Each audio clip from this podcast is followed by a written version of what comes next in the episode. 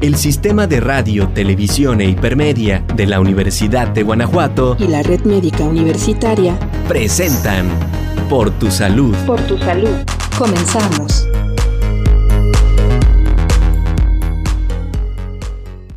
Hola a todos, ¿cómo están? Bienvenidos nuevamente a Por tu Salud.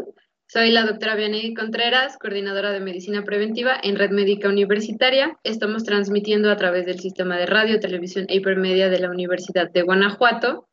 El día de hoy vamos a hablar de un tema muy importante que aqueja a mucha población de aquí de, del estado de Guanajuato y vamos a hablar de la rinitis alérgica. Y tenemos como invitado al doctor Alejandro Serafín, eh, médico egresado de la Facultad de Medicina y que actualmente está laborando con nosotros en Red Médica en el área de el triage respiratorio. Hola, doctor, ¿cómo estás? Hola, doctora, muy bien. ¿Y usted qué tal? ¿Cómo se encuentra? Muy bien, también. Bueno, me da mucho gusto que eh, precisamente tú nos vayas a dar esta plática, porque bueno, ahorita en estos momentos tú todos los días estás en contacto con eh, siempre infecciones respiratorias, casos de rinitis, entonces ¿Qué nos puedes platicar acerca de la rinitis? Exactamente, doctora. De hecho, eh, justamente por eso es que considero que este tema es bastante, bastante importante porque eh, la mayoría de los pacientes que suelen acudir suelen llegar pensando que tienen un determinado tipo de infección respiratoria cuando no es así. Cuando en la gran mayoría de, estos casos son pacientes que, digamos, ya tienen una larga evolución eh, con este padecimiento como tal siendo multitratados, de hecho, con antibióticos, con antiinflamatorios y demás, y pues, digamos, sin remisión de la enfermedad. Y es por eso que creo que es bastante importante que todos estemos eh, informados y al tanto de lo nuevo que hay en cuanto a la enfermedad para poder, digamos, controlar los síntomas del paciente en el momento oportuno. ¿Qué nos puedes decir acerca de los síntomas? ¿Cómo podemos identificarlos? sí, exactamente. Pues bueno, empezando todo por por donde va la rinitis alérgica como tal, pues es una, hay que entenderla como una enfermedad, una enfermedad inflamatoria y alérgica de, la vía aérea eh, superior, específicamente de la mucosa nasal, en la cual se produce, digamos, una gama de síntomas que ya están muy eh, específicos y que pues no podemos olvidar si nos aprendemos una pequeña mnemotecnia que yo tengo. La mnemotecnia que yo utilizo es Cooper, C de conjuntivitis, conjuntivitis alérgica, esos pacientitos que tienen los ojos rojos, que tienen los ojos llorosos constantemente, la O de obstrucción nasal, pacientes que llegan con la congestión, que sienten como que, le, que no pueden, digamos, meter el aire a través de las fosas nasales, el prurito de la P, prurito nasal, puede, o sea, que se refiere a la comezón a nivel de la nariz, a nivel ocular, en el paladar duro o en los oídos, la E de estornudos, estornudos que suelen ser, le llamamos en salvo, o sea, el paciente está eh, estornude y estornude achú, achú, achú, de tres, cuatro veces seguidas, y la rinorrea hialina, que sería el moquillo transparente que suele haber en estos casos. Como le, comentaba, pues la nemotecnia para aprendernos estos síntomas es Cooper, conjuntivitis, obstrucción, el prurito, comezón, estornudos y la rinorrea hialina. Em, en cuanto a la afección, e, esta enfermedad pues puede, eh, se, ha visto que puede afectar desde el 10 hasta el 30% de la población. Hay un estudio pequeño que se hizo en, justamente en, personas de aquí del Bajío y es del 2018. Ellos estiman aproximadamente la eh, prevalencia de esta enfermedad tienen varios criterios, pero aproximadamente en un 7% como mínimo, pero en algunos datos que mencionan, pues se llega, se llega hasta el 14, 18% de, de la población. Aquí en el Bajío estamos tomando en cuenta que esto obviamente también tiene, tiene bastante eh, relación con la contaminación que se encuentra en lugares como por ejemplo Salamanca, en Silao, en León, en, en este tipo de lugares que están bastante industrializados, por decir así. La mayor incidencia en cuanto a la presentación de esta enfermedad llega a ser en pacientes, digamos, masculinos y de la edad pediátrica. Generalmente empieza a debutar o a presentarse antes de los 20 años, pero no es raro, digamos, encontrarla ya en pacientes mayores también, sobre todo cuando el paciente, digamos, de chico no tiene conciencia de que tiene la enfermedad, puede tener periodos largos de, estar asintomático como tal y después de años regresar como tal a, a padecerla. Obviamente, como le comentaba, pues esto es un poquito más común en, lugares urbanos y sobre todo pues asociado a la contaminación, pero prácticamente puede ser desencadenada por múltiples, múltiples alérgenos eh, ambientales. pues como mencionaba, en cuanto a la causa, la causa es inflamatoria. Es un mecanismo que le llamamos de hipersensibilidad mediado por inmunoglobulinas. Esto, eh, dicho en otra forma, lo que representa es que un día un paciente con cierta predisposición genética, eh, ya sea de, bueno, obviamente por predisposición familiar y determinadas condiciones ambientales que lo llevaron a eso, un día se expone a, un, a lo que le llamamos un alérgeno, que es, digamos, una partícula que entra en su vía aérea superior. Posteriormente, este paciente desarrolla anticuerpos. Esos anticuerpos, que son lo mismo que las inmunoglobulinas, van a estar presentes, digamos, a lo largo de su vida. Y en una segunda exposición, este paciente va a desencadenar una respuesta como tal, ahora sí alérgica, con los síntomas que les mencionaba, el estornudo, la comezón, el ojo rojo, el, moquillo, el moquillo con fines, digamos, de limpiar la vía aérea. Entonces empieza a tener toda esta gama de síntomas ya con las posteriores exposiciones. Hay varios datos que de hecho podemos, digamos, identificar y estos datos en el paciente que te llega generalmente son muy característicos. No son específicos eh, de la enfermedad, no son patognomónicos, pero son bastante orientadores en cuanto a, la misma. Por ejemplo, el paciente suele llegar a la consulta de entrada con los ojitos rojos, los párpados un poquito hinchados o edema palpebral, las ojeras, eh, llega con lo que le decimos el saludo alérgico, o sea, como haciendo esto siempre por el mismo moquillo que tiene y por lo mismo que están haciendo constantemente esto, tienen una línea aquí a nivel eh, de la nariz, a nivel medio, que le llamamos, eso es un pliegue transverso, es una línea transversa nasal.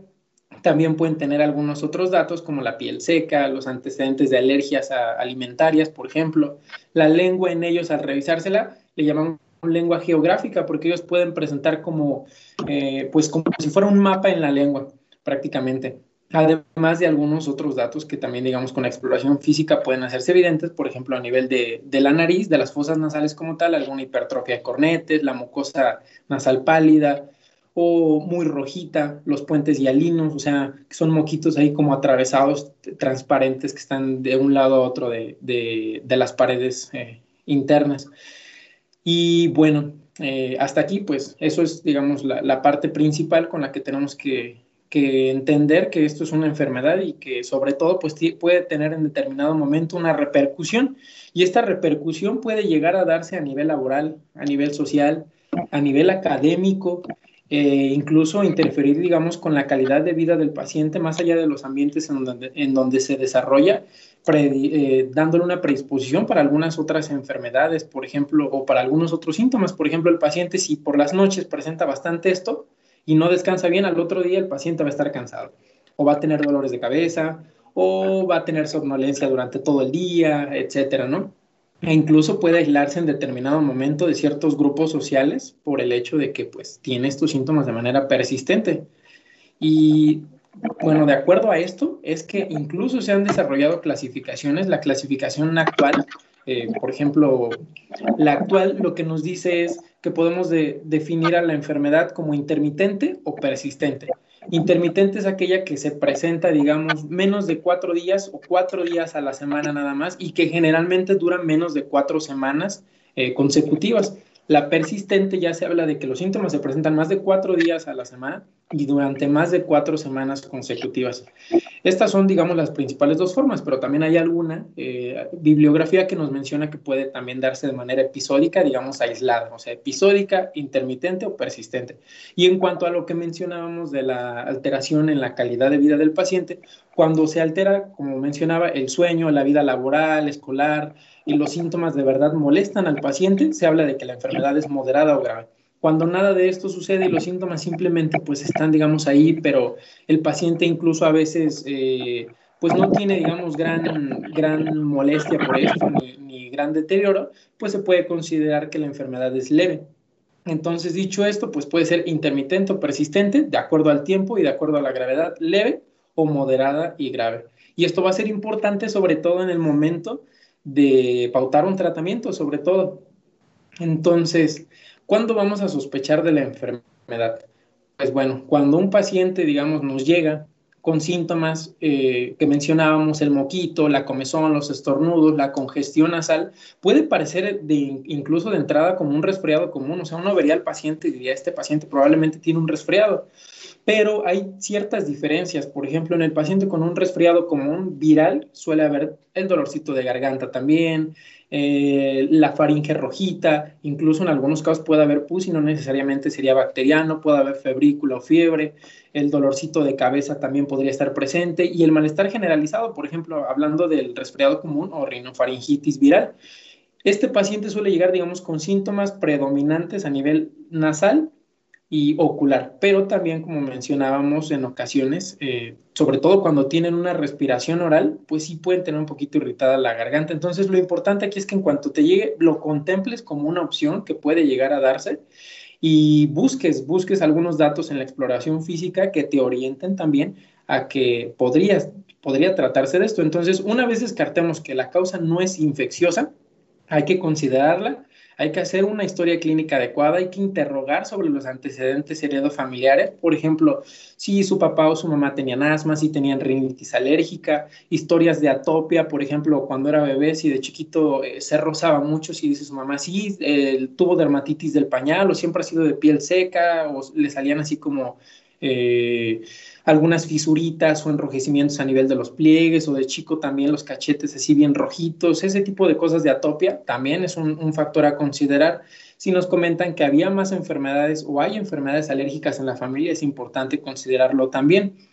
También, bueno, obviamente el tiempo de presentación, si esto, digamos, viene sucediendo en el tiempo, y nos dice el paciente, no, pues es que hace tres semanas vine a una consulta y pues me dieron tratamiento y sigo sin mejorar y hace tres meses volvió a hacerlo y hace cuatro meses también y ha sido algo, digamos, persistente y recurrente, seguramente no estamos ante una eh, infección como tal, sino más bien estaríamos ante lo que sería, eh, en este caso, una rinitis alérgica que simplemente no se ha diagnosticado, pero podría tratarse de ello. Me gusta que hables de esto porque es bien importante para que los los pacientes, las personas se den cuenta que a lo mejor el moco o los estornudos o un cuadro así no requiere, por ejemplo, antibiótico y no siempre es un resfriado. Entonces es muy importante eh, comentar esto y bueno, ahora pues vamos a una pequeña cápsula de cinco puntos informativos y regresamos con el doctor Alejandro. Datos importantes por, tu salud. Prevención de la rinitis alérgica. Evitar el uso de antibióticos en los primeros años de vida disminuye la incidencia y probabilidad de padecer una enfermedad respiratoria alérgica. Los hijos de madres que fuman y son expuestos al humo de forma pasiva suelen presentar un incremento en enfermedades como asma, rinitis alérgica o alguna enfermedad pulmonar obstructiva crónica. Por ello, se debe evitar exponerlos a este tipo de condiciones. Evitar exposición a los alergenos identificados como ácaros, polvo, plantas específicas, perros, gatos, cucarachas e insectos. Disminuye la presentación de las crisis y síntomas de rinitis alérgica.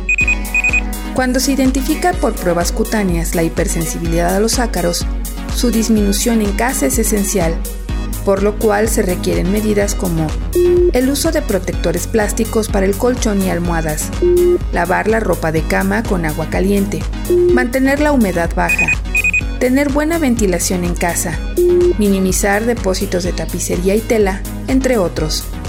Aquellos pacientes con obesidad y sedentarismo son más propensos a desarrollar formas graves de la enfermedad por lo cual la actividad física se puede considerar una importante medida de prevención de esta.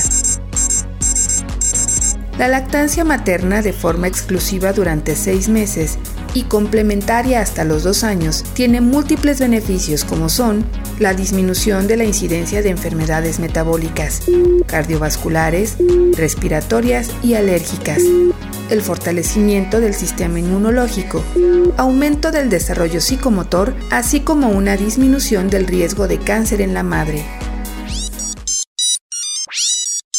Datos importantes por, tu salud.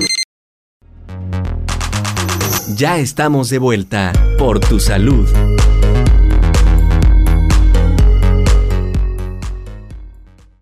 Ya regresamos de eh, estos cinco puntos informativos por tu salud y regresamos con el doctor Alejandro.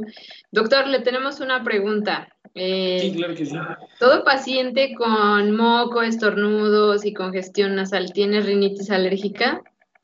Eh, no, obviamente siempre es por eso que se tiene que acudir al médico y no hacer uno el tratamiento, digamos, de entrada, porque pues podemos estar tanto frente a una entidad infecciosa como podemos estar frente a un resfriado común o podemos estar frente a una faringomigdalitis o una sinusitis, como sí podría ser en determinado momento una rinitis alérgica. Pero aquí lo más importante pues es que acude el paciente al médico, se le detecten síntomas, se le explore adecuadamente, una buena historia clínica y se llegue eh, dentro de lo que cabe al diagnóstico. Y bueno, ¿qué nos puede decir acerca de los tratamientos, de las vacunas, de, bueno, todo eso.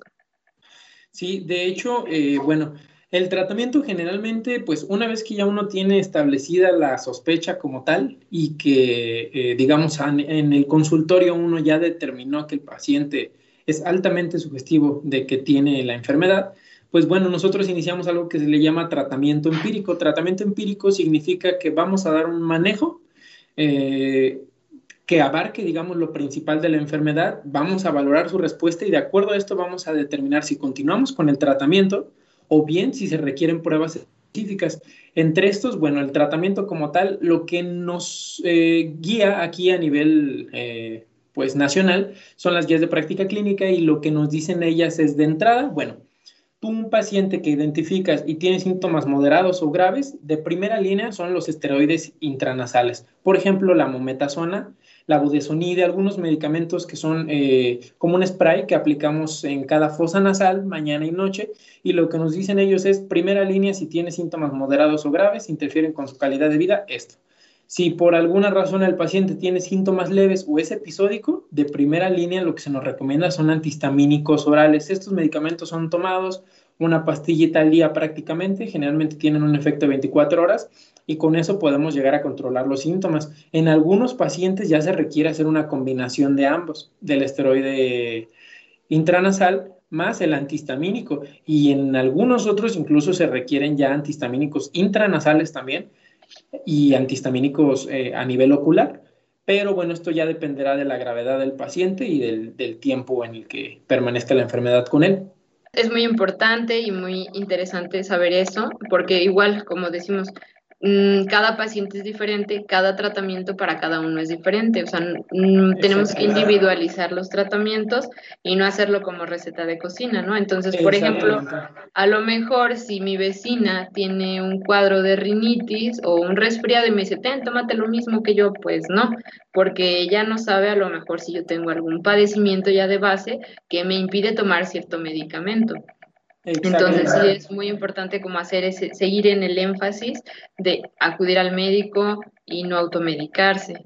Ahora, otra de las preguntas, doctor, ¿qué relación tiene la rinitis con el asma? Porque bueno, tú has visto que muchos pacientes traen problemas de, de rinitis o algo y luego te dicen, ay, es que me dio, no sé, eh, se enfermaron, les dio tos y también tuvieron problemas porque sentían que no respiraban. O, ¿Qué nos puedes decir acerca de esto, de la relación? ¿Existe, no existe? ¿Qué pasó? Sí, de hecho sí existe una relación y ya está bien establecida, incluso eh, en menores, por ejemplo, de 5 años, en pacientes menores de 5 años, hay un eh, test que, una prueba que le llamamos índice predictor de asma, y dentro de estos criterios se encuentra la rinitis alérgica como predictor de asma. O sea, si el paciente, digamos, acude con síntomas de asma, eh, datos, tos, eh, de repente le falta el aire o, o la tos, digamos, es por las mañanas, por las noches, al hacer algún tipo de deporte, de repente siente opresión en el pecho, eh, datos de este tipo, y aparte tiene bueno, eso tú lo detectas cuando, te, cuando lo interrogas. Si aparte tiene rinitis alérgica o historia de algunas otras alergias, por ejemplo, la probabilidad de que tenga asma es mucho mayor.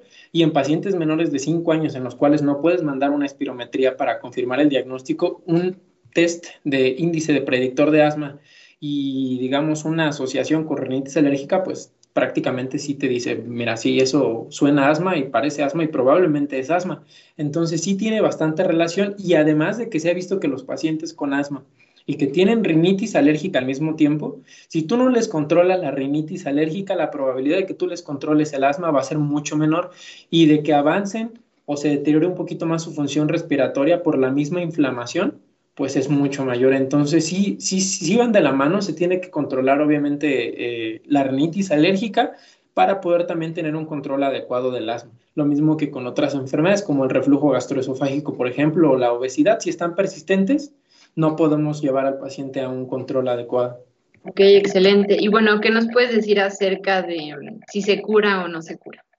Como tal, al ser una inflamación y al, eh, de la mucosa nasal y el hecho de que el paciente ya esté sensibilizado frente a una partícula, frente a un alérgeno, esto nos va a provocar que a lo largo de su vida, mientras él esté expuesto, tenga ese tipo de reacciones.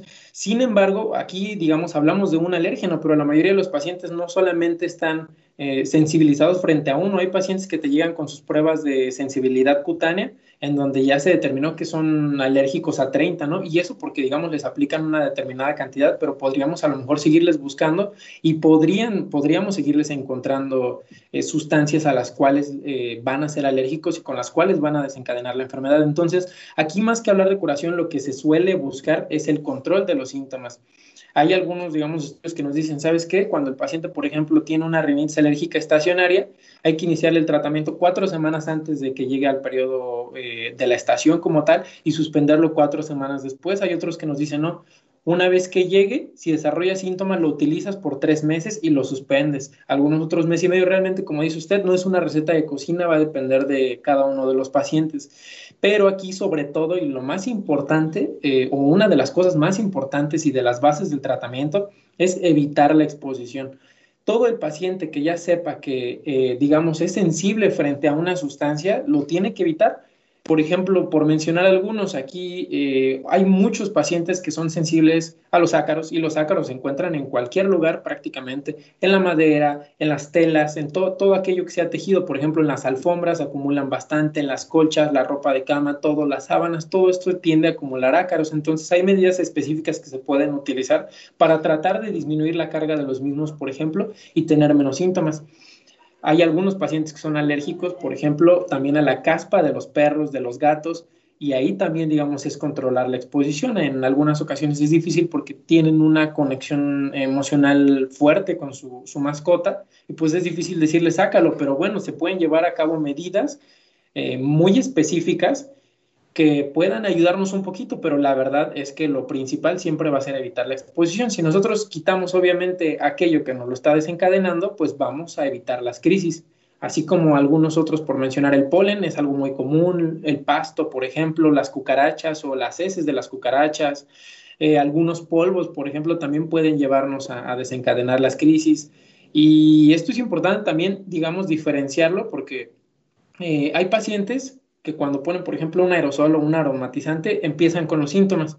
Esto realmente no es una rinitis alérgica, esto se conoce más bien como rinitis vasomotora. Es muy, muy similar y presentan los mismos síntomas, pero suelen ser episódicos y más bien desencadenada por una reacción, digamos, vascular ahí a nivel de la mucosa eh, de, la, de, la, nariz, de la mucosa eh. Entonces, esto es importante diferenciarlo, por eso es que pues, lo principal es la atención a nivel médico y ya que se determine, se lleven a cabo medidas específicas y tratar de controlar la mayor parte del tiempo los síntomas. A pesar de, de todo esto que nos dices, de evitar la, la exposición o algo, eh, ¿tú qué nos podrías hablar de factores de riesgo para factores de riesgo y factores protectores en cuanto a este padecimiento. De hecho, eh, doctora, esto es algo muy importante porque, bueno, la rinitis alérgica tiene bastantes asociaciones con cosas que hasta uno eh, jamás pensaría si no es porque lo lee en algunas investigaciones importantes. Y, por ejemplo, uno de ellos es la lactancia materna.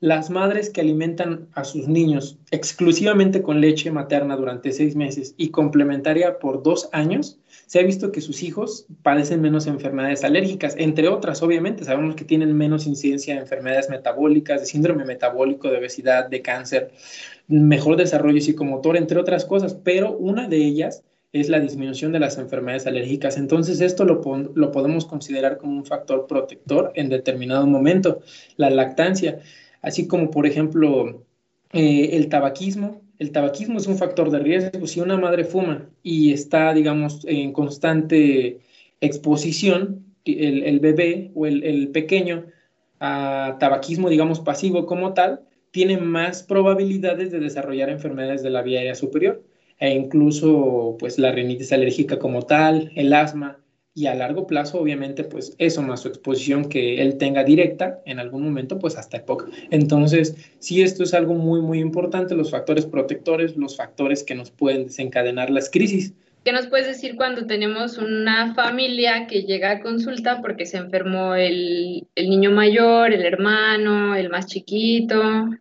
Como que sean hereditarios, por decirlo pues es, lo mismo de lo que comentábamos, eh, las enfermedades, bueno, de este tipo, de hecho pertenecen a un grupo de las que le llaman enfermedades eh, atópicas o alérgicas, y dentro de estas, por ejemplo, podemos encontrar la dermatitis atópica, la urticaria, el angioedema, el asma, la rinitis alérgica, y cuando está alguna de ellas en alguno de los miembros de la familia, eh, y hablamos de, de los principales, por ejemplo, los papás, la mamá, los abuelos, principalmente los padres y los hermanos, suele haber, digamos, una conexión un poquito eh, mayor, o sea, hay un poquito más de predisposición y justamente por esto que hablábamos de la herencia, se ha visto que incluso estos genes pueden ser, digamos, eh, de autosómicos y dominantes, o sea, pasas un gen, no necesitas el gen del papá, con que pases el gen de la mamá y la madre tenga este, este gen alérgico, digámoslo así, el hijo tiene las probabilidades de tener la enfermedad mucho eh, más que, que si no lo tuviese. Creo que toda esta información es muy importante, bien interesante y más porque, bueno, aquí estamos expuestos a muchos alérgenos eh, y también no confundir o pensar que todo es rinitis, ¿no? Digo, en Guanajuato, eh, pues tenemos varios, varios este, escenarios donde pues tan solo con estamos expuestos en los túneles, la gente que trabaja en las minas, eh, los que trabajan en la cantera, por ejemplo, las personas en Salamanca que están expuestos a, en las empresas, ¿no? O mm, con las, en León, las tenerías. Entonces sí es muy importante, bueno, estar al, al pendiente siempre de nuestros síntomas, de nuestro cuerpo y acudir con el médico. O sea, definitivamente esto no es receta de cocina y siempre estar al pendiente, cuidando nuestra salud, lavando nuestras manos y, como dices tú, evitar la exposición a los alérgenos y ya tenemos conocido qué es lo que nos está haciendo daño, ¿no? Exactamente, doctora. Muy bien, doctor. Pues muchas gracias. Estuvimos con el doctor Alejandro Serafín, médico egresado de la Facultad de Medicina de la Universidad de Guanajuato, actualmente laborando aquí en la red médica universitaria y agradecemos su atención en la emisión de este programa Por tu Salud. Los invitamos a ver la programación del Sistema de Radio, Televisión e Hipermedia de la Universidad de Guanajuato mi nombre es Vianey Contreras, coordinadora de Medicina Preventiva en Red Médica Universitaria. Y nos vemos a la próxima. El Sistema de Radio, Televisión e Hipermedia de la Universidad de Guanajuato y la Red Médica Universitaria presentaron Por tu salud. Por tu salud. Gracias por sintonizarnos. Nos escuchamos en la siguiente emisión de Por tu salud. Por tu salud.